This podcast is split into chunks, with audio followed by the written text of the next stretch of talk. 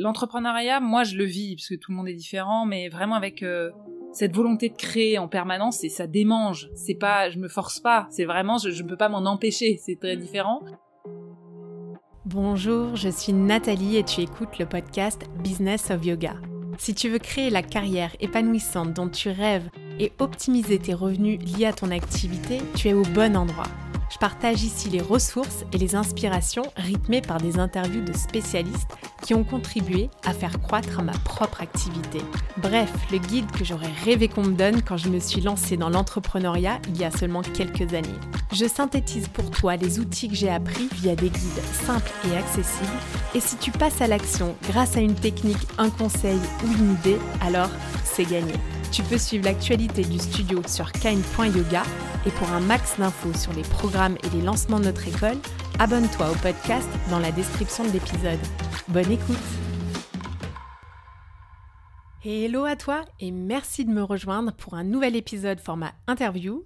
Cette semaine, j'ai le plaisir et l'honneur même de recevoir Marianne Tessier. Marianne représente pour moi à titre personnel une success story entrepreneuriale. Son histoire, eh bien c'est elle qui a cofondé Néoness et Épisode. Pour les deux concepts, elle a créé son marché qui n'existait pas auparavant. Et rien que pour ça, bah, ça force l'admiration. Inspirée par ce qu'elle a observé à l'international, elle a apporté une offre innovante et elle a complètement bousculé l'ordre établi avec son équipe, ce qui a pas mal redistribué les cartes des salles et des studios de sport. Néoness, c'est l'histoire de deux femmes, de deux associés qui savaient travailler ensemble et qui ont développé un réseau de salles de sport et de fitness leader en France. On connaît forcément de nom ce genre de personnes et cette interview était une parfaite opportunité pour moi de la solliciter. Je la connaissais pas, mais j'ai tenté ma chance et je l'ai invitée à partager son expérience avec un bref message sur LinkedIn, ce qui a démarré une conversation. Donc non seulement elle m'a répondu, mais elle a aussi pris du temps et m'a accordé cette interview. Et je dis ça parce que je pense que c'est important, parce que parfois on n'ose pas. On peut être euh, impressionné ou ressentir comme un complexe vis-à-vis de personnes comme Marianne qui ont un parcours assez impressionnant et on a peur de se prendre un refus. J'en ai d'ailleurs parlé hein, de ce sujet dans un épisode précédent, le refus. Et un non, bon, bah, c'est pas la fin du monde non plus. Donc j'ai osé et je suis super contente de l'avoir fait parce qu'aujourd'hui, c'est avec Marianne que je discute. Et puis elle m'a tout de suite mise à l'aise. Elle m'a demandé de la tutoyer en acceptant de partager son expérience pour être utile aux autres. Et ça, ça en dit long sur les valeurs d'une personne. En préparant l'interview, j'ai eu envie d'interroger Marianne sur les facteurs clés de réussite de son entreprise et surtout sur son mindset. Mais aussi sur l'après-Néoness, et oui, parce qu'en 2022, elle a vendu son entreprise suite à une belle opportunité et j'ai pas trouvé beaucoup d'informations à ce sujet. Alors sans plus attendre, ouvre grand tes oreilles et plonge avec moi dans notre conversation. Bonjour Marianne. Bonjour Nathalie. Merci, merci d'avoir accepté de participer euh, au podcast aujourd'hui. Je suis ravie de t'accueillir. Je suis ravie aussi d'être là. Tu m'avais confié être plutôt team pilates que team yoga. Ouais, c'est vrai. Mais pourtant, tu es à l'origine de deux concepts leaders sur le marché du bien-être aujourd'hui. Mhm. J'ai euh, fait un petit récap sur ton parcours en intro, donc euh, j'ai déjà présenté un petit peu ton parcours. Euh, mais je voudrais revenir sur ta période à l'UCPA Mhm. et ta rencontre avec Céline, la cofondatrice donc de Néoness. Ouais. Qu'est-ce qui a fait qu'ensemble, vous avez été complémentaires? Alors, en effet, Céline, on s'est connus en, travaillant à l'UCPA. Je la connaissais pas avant qu'elle arrive à l'UCPA. Déjà, on était assez alignés sur euh, comment devrait fonctionner l'UCPA. Enfin, on avait, on était très alignés sur la vision déjà du fonctionnement d'une boîte. Euh, alignés aussi sur notre façon de bosser opérationnellement. Donc ça, c'était, moi je dis très souvent, un associé, c'est vachement bien de d'avoir travaillé avec avant parce que euh, on peut avoir des super amis euh, avec qui on fit hyper bien dans le perso, mais avec qui on sait pas bien travailler. Et donc euh, là, on savait déjà que nos deux postes faisaient qu'on était quand même amenés à travailler ensemble de temps en temps. Et donc, on savait déjà qu'en termes d'exigence, aussi niveau d'exigence, qu'on fitait pas mal. Donc voilà. Et après, je suis pas sûre qu'à l'époque de l'UCPA, on, on s'était rendu compte qu'on était vraiment complémentaires, parce qu'on avait toutes les deux une formation commerciale. Je sais, c'est que voilà, c'était assez similaire. Euh, mais c'est venu très très rapidement quand on a travaillé ensemble, euh, voir qu'en fait, en effet, on fonctionnait. Euh, Céline est plus dans la dans la réflexion, la structuration. Moi, je suis plus dans l'action. Et donc, ça, c'était une vraie complémentarité. À quel moment alors vous vous êtes dit il faut qu'on crée quelque chose ensemble? En fait, Céline avait fait HEC entrepreneur, moi j'avais fait aussi euh, les cours d'entrepreneuriat à l'ESSEC et, et, très régulièrement sur nos pauses déj, on partageait des idées de création de boîtes, mais c'était hyper varié. Et en fait, Céline a été euh, contactée à une époque par des, des amis hollandais, parce qu'elle était mariée à un Hollandais à l'époque, qui avaient monté un concept de fitness qui s'appelait Fit for Free et qui avait euh, dans l'idée de potentiellement créer une, une master franchise en France et il lui avait proposé de réfléchir avec eux sur le sujet. Elle m'en avait parlé. Et on avait, on avait pas mal travaillé avec eux. Euh, mais finalement, eux, le, marché français les intéressait beaucoup moins que le marché hollandais. On avait quelques petites divergences aussi sur la façon de, l'implanter en France. Euh, et vraiment, ils ont dit, nous, on préfère se concentrer sur le marché hollandais. Et on leur a demandé si ça les embêtait qu'on crée notre propre marque. Ils ont dit absolument pas même ils nous ont aidés euh, sur pas mal de sujets. On avait déjà vu leur business plan, mais on a trouvé des fournisseurs grâce à eux, euh, noué des partenariats forts parce qu'on se prévalait un peu de leur nom et, voilà. Donc euh, c'est venu, euh, il y avait une volonté entrepreneuriale et puis après c'est une opportunité qui est arrivée qu'on a saisie. Est-ce qu'à l'époque ça existait ce genre de concept Non, pas du tout, pas du tout. Euh, vraiment le, le ben Club Med Gym à Paris, c'était la référence. C'était 80 euros par mois. Euh, il y avait les cercles de la forme aussi, qui étaient aussi euh, à 60-70. Enfin, tous les historiques. Il y avait Vital à l'époque, pareil. Tout, tout le monde était dans les euh, entre 60 et 80 euros. Euh, moi, j'étais adhérente au Club Med Gym, hein, clairement, et, et c'est vrai que ça fait un vrai, ça faisait un vrai budget. Mm. Et donc non, il y avait vraiment aucune salle de sport à prix accessible, euh, absolument pas. Et on a importé ce concept. Alors vous lancez en 2007, si je me trompe pas. Alors 2007, on a quitté l'UCPA. D'accord. On a créé les statuts de la boîte en 2007, mais le premier club a ouvert en mars 2008. D'accord. Comment vous avez réussi à réunir le financement pour ouvrir euh, le premier? Alors euh, déjà le premier c'est celui qui nous a coûté le moins cher parce qu'on se rend pas compte de tous les coûts qu'après. Euh, donc euh, on avait un budget de 800 000 euros pour ouvrir le premier. C'est des grosses bêtes. Hein. Un, un ça fait 1500 mètres carrés donc il y a déjà un gros parc de machines, beaucoup de travaux, des loyers quand même conséquents pour 1500 mètres carrés. Et on a Céline et moi on a mis 100 000 euros à deux et puis on a levé 300 000 euros auprès de 26 amis et familles. Donc vraiment des, des, petits. qui bénéficiaient des abattements euh, sur l'IR et l'ISF à l'époque, qui étaient vachement intéressants. Donc, euh... Donc en investissant, ils pouvaient après ouais. euh, Alors c'est toujours le cas sur l'IR. Hein, je crois qu'on peut défiscaliser 25%. Je suis pas complètement sûre, mais ça doit être ça. Euh, à l'époque, l'ISF c'était 75%. Donc c'était quand même vachement bien hmm. pour ceux qui payaient euh, même un petit ISF, c'était sympa. Donc euh, voilà, et puis euh, on a euh, eu un prêt bancaire de, de l'autre moitié. moitié. Voilà. D'accord.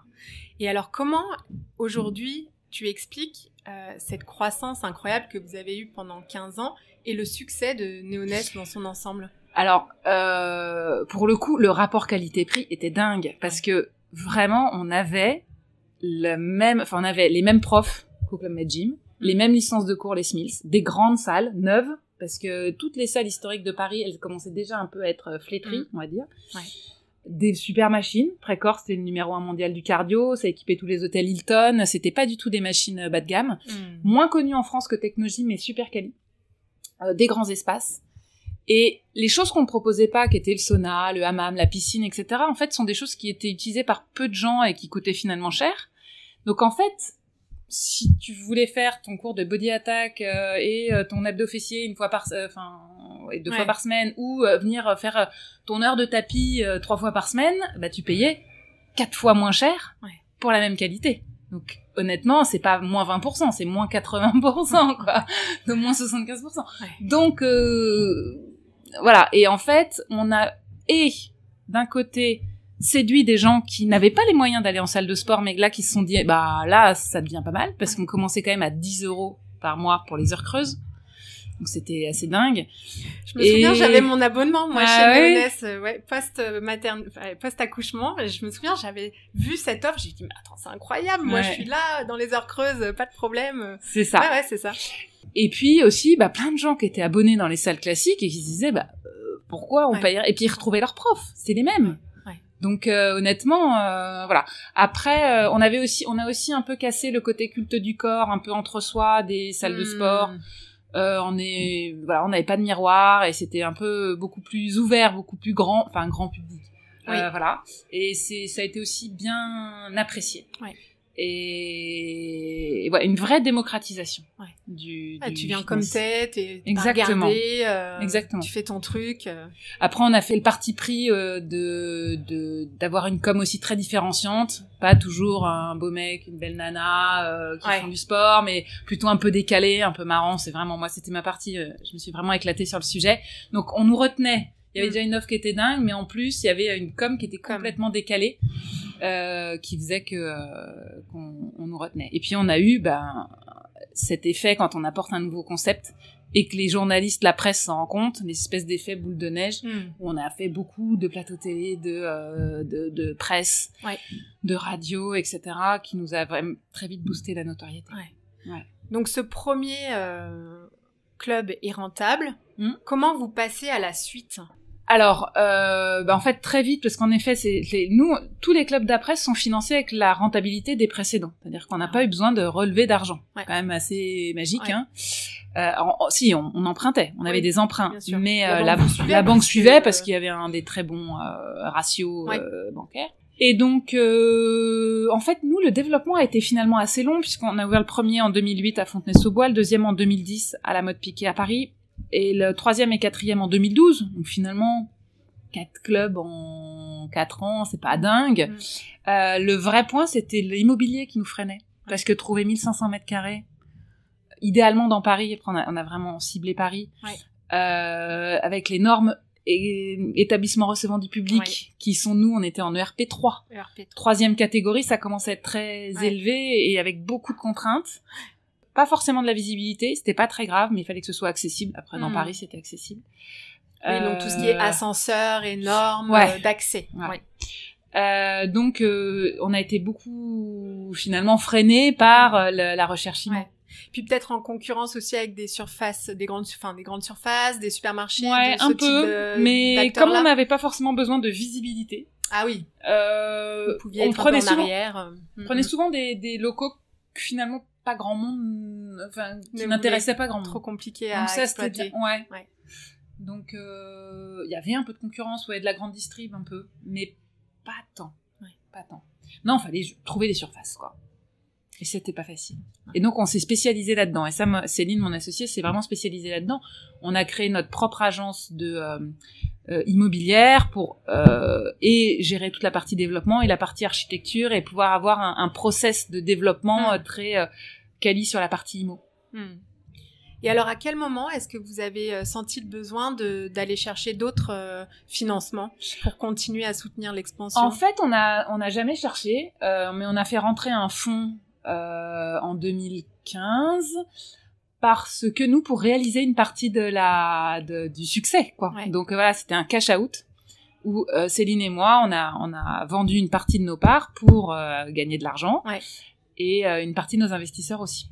Après, le fonds nous a proposé de remettre un peu aussi pour euh, euh, accélérer le développement. On a accepté, mais l'origine, à l'origine, c'était pas tellement un besoin de financement. C'était juste nous réaliser euh, une Se partie récompenser. de. Exactement. Ce qui est très important, et je conseille à tous les entrepreneurs de pas attendre trop longtemps avant de prendre une petite partie, parce qu'on ne sait pas de quoi l'avenir est fait.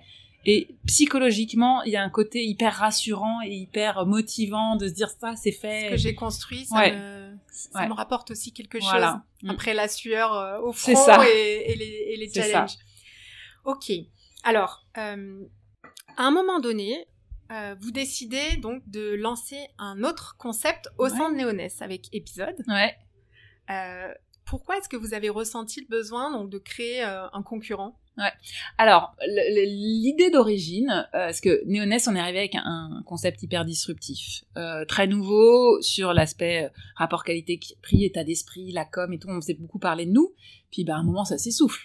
Tout, voilà. Et donc nous, on appelait ça le waouh effect. Euh, on disait mais il faut qu'on retrouve du waouh effect pour qu'on innove à nouveau. Il faut qu'on soit euh, voilà. Donc euh, précurseur sur le marché. Donc euh, on est parti à New York parce que New York c'est génial dans notre métier. Hein. New York il y a 10 ans d'avance. New York est en avance aux États-Unis. Les États-Unis sont en avance sur la France. Donc c'est vraiment le, laboratoire du fitness. Hein. Et donc on, on s'est promené dans New York euh, trois 4 quatre jours et on a visité beaucoup de choses et en fait on s'est rendu compte que ce qui explosait c'était les studios, des monostudios essentiellement. Alors évidemment Soul Cycle, mais il y avait euh, euh, Rumble, je crois, en boxe. Il y avait euh, du rowing aussi, je sais plus comment ça s'appelait. Enfin il y avait il y avait de, de, de l'entraînement fonctionnel, du bootcamp, Barry's Bootcamp et tout ça. Donc on s'est dit, ah ouais, quand même, là, ça, ça explose pas mal on s'est rendu compte aussi qu'il y avait une, synergie, qu'il y avait des groupes euh, qui, qui possédaient euh, et des salles de sport low cost et des studios. Euh, 30% des gens qui étaient abonnés en studio avaient un abonnement dans une salle low cost parce que c'est vraiment deux euh, façons de consommer différentes. Il y a une forme de liberté dans les salles de sport qu'on n'a pas dans les studios, parce qu'il faut respecter des horaires. donc c'est assez complémentaire. Et au début, on a réfléchi à inclure le concept de studio dans Neoness, mais c'était assez compliqué. Euh. Et finalement, euh, on s'est lancé dans le multi-studio, ce qui était, je pense, assez osé, parce que déjà, importer le concept de studio, bon, c'était nouveau. Le multi-studio avec six concepts complètement créés from scratch, c'était compliqué. Enfin, c'était c'était lourd, hein, clairement. Tu le sais, t'as as créé un studio de yoga, on a lancé direct six concepts. Et en plus, pour la petite histoire, à l'époque, on avait rajouté un truc, mais euh, avant même que ça sorte, on se disait que ça ne marcherait pas avec euh, ce qu'on appelait les moods. Euh, on avait des studios en mode en mood ultra, en mood happy, donc plus fun, et en mood ah. spirit, plus zen. Ouais mais on pouvait faire du yoga ultra ou euh, du cycling spirit. Donc c'est ça devenait compliqué. Vraiment là, euh, donc ça, ça on l'a très très très vite abandonné. Je pense que trois ou quatre mois après le lancement, on l'a abandonné. Euh, mais épisode s'appelle épisode pour cette raison. C'est plutôt des les, états d'esprit dans lesquels je suis pour faire du sport. Euh, voilà, l'origine c'était ça. Et voilà, et donc on s'est lancé euh, avec deux hubs, plusieurs studios, et puis on en a ouvert ensuite deux autres rapidement. Après il y a eu le Covid, et puis là on en a ouvert un en en juillet et on en ouvra en janvier. À Levallois, un, un réformeur, si je me trompe. Oui, euh, c'est le septième ou huitième concept, parce qu'entre temps, on a créé un concept de récupération sportive, petit studio à, à Répu, et je pense que c'est le huitième concept réformeur. Ouais, c'est intéressant, j'en parlais d'ailleurs avec une invitée sur, euh, dans le podcast là récemment, toute cette tendance de recovery, euh, les euh, cold baths, les, tu vois, toute cette, complètement. toute cette trend-là, on, on, le voit un peu plus émerger, je trouve, ces dernières années. C'est intéressant. Ouais, ouais, complètement. Et moi, je pense que toute la partie flexibility, tout ça, le, stretch va, va aussi prendre beaucoup de place bientôt. Tout ce côté vraiment, je fais du bien à mon corps au-delà de la muscu et du cardio. Il faut le faire, mais c'est l'étape d'après. Quoi. Mm, mm, mm, et ça, euh, donc les, les call c'est ça aussi, mais la, le recovery, tout ça, c'est c'est l'étape d'après, mais qui commence vraiment à émerger. Tout à fait. Au moment où donc vous décidez de vendre, vous décidez aussi de garder épisode. Alors, euh, on est ravi de garder épisode pour le coup l'année dernière. En revanche, on a eu surtout une offre pour Neoness.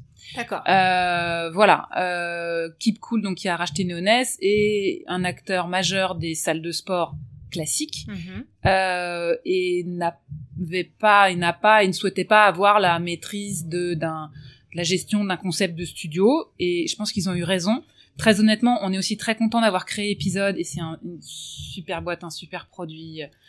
Et je le dis avec d'autant plus de facilité que finalement on a un DG que je crois tu as déjà reçu ici qui gère extrêmement bien et et donc euh, euh, mais mais ça a été je pense qu'on a failli planter la boîte en créant épisode parce que c'était tellement deux façons de voir différentes, de gestion différentes, de mindset différents, qu'en fait nos équipes néonès ne pouvaient pas travailler sur épisode. Donc trop très vite, trop différent. Ouais.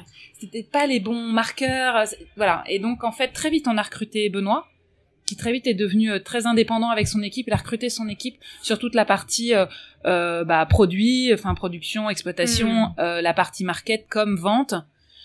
et nous, dans le groupe Verona, on gardait pour épisode la partie back office, immobilier, Ouais, finance, RH, etc. Ouais. IT, tout le support. Mais c'est vrai qu'il faut des équipes complètement différentes. Et donc, je pense que Keep Cool a eu, eu raison de dire non, nous, on veut racheter Neoness, mais pas le groupe en entier. C'est un, c'est, c'est trop divers. C'était peut-être même trop différent pour eux aussi. Oui, voilà. Ouais. Et mais ouais, je pense que ouais, ouais. Et donc euh, et donc voilà. Et donc on a ils ont racheté euh, Neoness et nous on a gardé épisode, même si finalement Céline et moi on est plus du tout opérationnel. On continue de voir Benoît très régulièrement, mais il est il est très autonome sur la marque. Comment est-ce qu'on remplit sa vie après euh, une telle vente? Non, mais, mais, c'est ce vrai, t'as dû pas passer. du euh, tout compliqué. Non, mais c'est vrai que t'as été à fond finalement pendant Ouais. 15 ans. je suis toujours à fond. Euh, ouais, c'est clair. mais et d'un coup, est-ce qu'il n'y a pas un vide? Pas du tout. Pas du tout. Pas du tout. Alors, comment tu fais? Qu'est-ce que tu fais? Je pense que tout le monde est un peu différent parce que pour le coup, pour côtoyer plein d'entrepreneurs, il y en a plein qui ont ressenti un vide Ouais. après leur boîte. Moi, en fait, j'avais euh, j'avais euh, déjà mes 50 000 idées, des envies de faire plein de choses. Euh, J'appelle ça la liste de mes envies, euh, plein plein Ouais. de et donc euh, bah, je me suis tout de suite lancée dans la liste de mes envies. Euh, et puis donc j'avais euh, toute une partie de de- d'accompagner, investir dans des boîtes. donc euh, voilà, j'ai investi dans pas mal de boîtes, trop sûrement d'ailleurs parce que ça me prend trop de temps, une, au moins une vingtaine.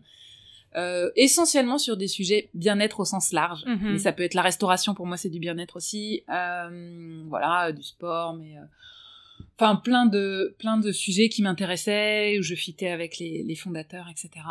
Euh, et puis après, j'avais envie d'apprendre plein de choses. Parce que quand on est entrepreneur, moi, ce qui m'a frustré pendant 15 ans, c'est qu'en effet, on est tout le temps en cours, en cours, on fait des milliards de choses. Il y a des plein de choses on voudrait se poser, prendre le temps, apprendre, comprendre. On n'a jamais le temps Ah, Tu repousses. Ouais. tout le temps. Et, et ça maintenant, bah, je le fais. Je, je, je me spécialise énormément en marketing digital comme digital, parce que j'ai toujours voulu. Évidemment, euh, je m'en occupais chez Neoness, euh, mais euh, je, je vais beaucoup plus dans le détail. Ouais. Euh, voilà, je lève des frustrations que j'ai vécues pendant pendant ces 15 ans.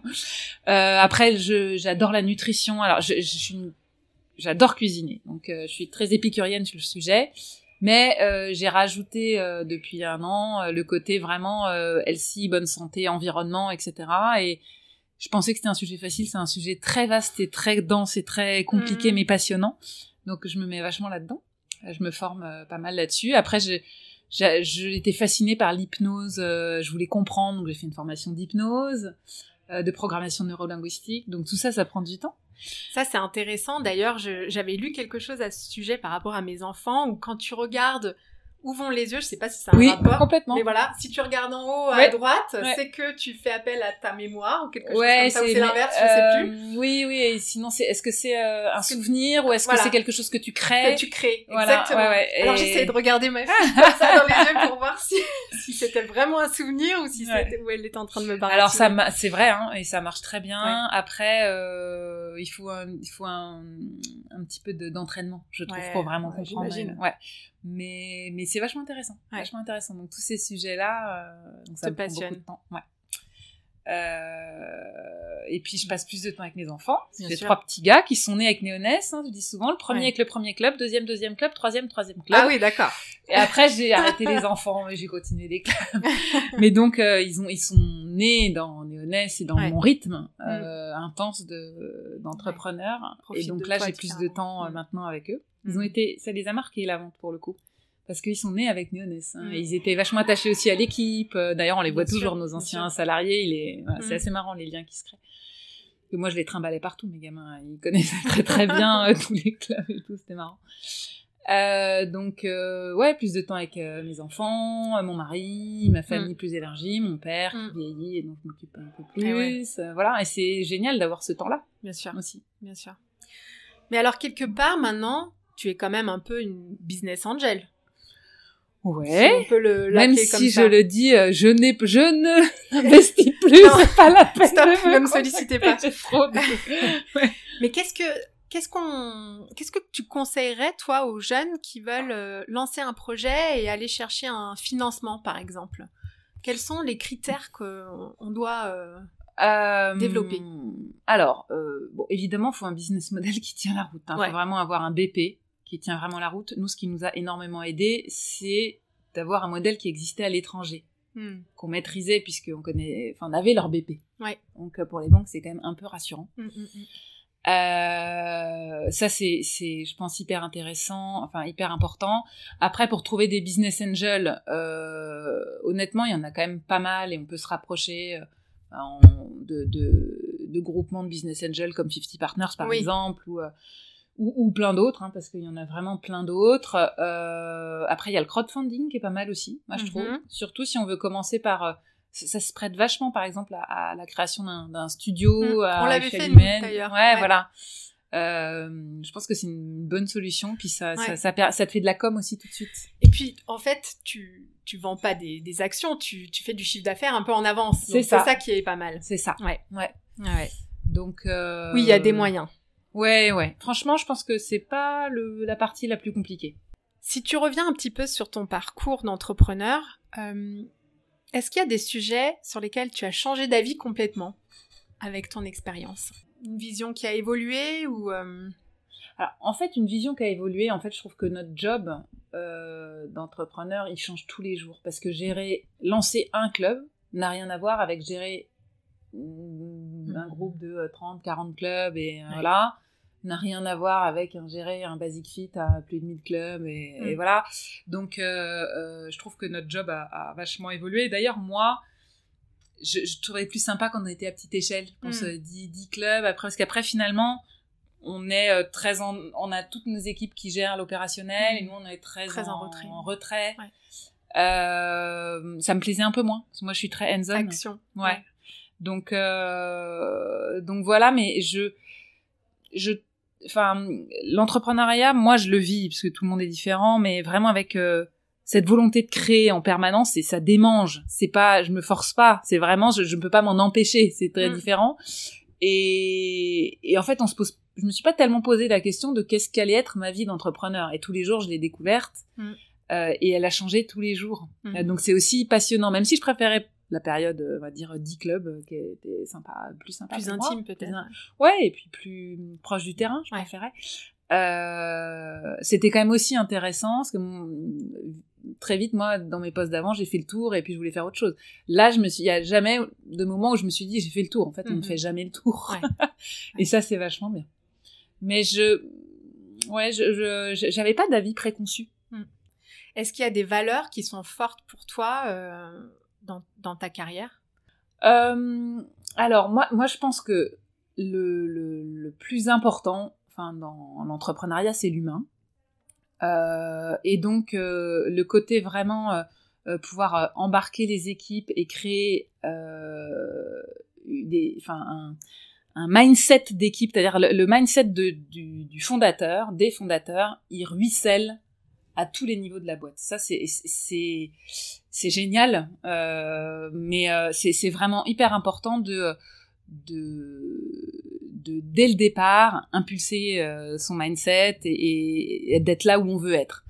Et donc euh, là-dessus, oui. Enfin, nous, on était très très structurés et très, on va dire très très très juste, très enfin juste. Chacun peut voir à sa façon, mais on est d'être le plus euh, ouvert, le plus honnête possible Mm. et euh, le plus. euh, nous, on partait du principe que l'important, c'est que il fallait que toutes les personnes dans l'entreprise, nos salariés, mais nos- clients aussi, soient bien chez nous. Et ça veut dire que, par exemple, si un salarié à un moment finalement est, est- est- a fait le tour d'un poste, même s'il est hyper bien, si on, on- il est top, et ben on, on faisait pas tout pour le garder absolument. En fait, le fait de euh, être dans le care avec chacun et chacune des personnes qui bossent dans la boîte, c'était une des valeurs vraiment très fortes de la boîte pour que vraiment chacun soit bien là où il est et qu'on puisse l'accompagner et dans la boîte et après aussi si il est si on peut pas finalement lui donner sûr. ce, qu'il attend. Ouais. Ça, je pense que c'était c'était vraiment un des marqueurs forts de, du groupe. Mhm. Alors, est-ce que tu vas commencer à créer à nouveau, à ton avis Alors, euh, j'ai 50 idées. Euh, voilà. Aujourd'hui, je les partage vachement parce que j'ai pas envie de me remettre tout de suite dans l'opérationnel. Euh, étonnamment, j'ai choisi ce métier aussi parce que j'avais une grande soif de liberté. Et c'est vrai, quand on est entrepreneur, eh ben, on crée, on choisit, on n'a pas de chef, euh, et, et c'est nous. Non, c'est aussi beaucoup de contraintes parce qu'on doit, on a toutes les responsabilités du monde.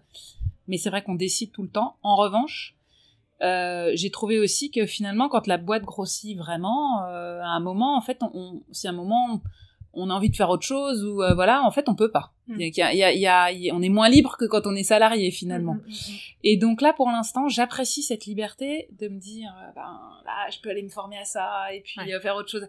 Je je mais je suis en je suis très titillée par la création. Ouais euh, donc il faut que je je trouve un moyen de créer mais sans me remettre tout de suite un, des, des, des j'ai pas envie de dire un boulet, parce que c'est pas un boulet, mais un, espèce de, engagement. Ouais, voilà.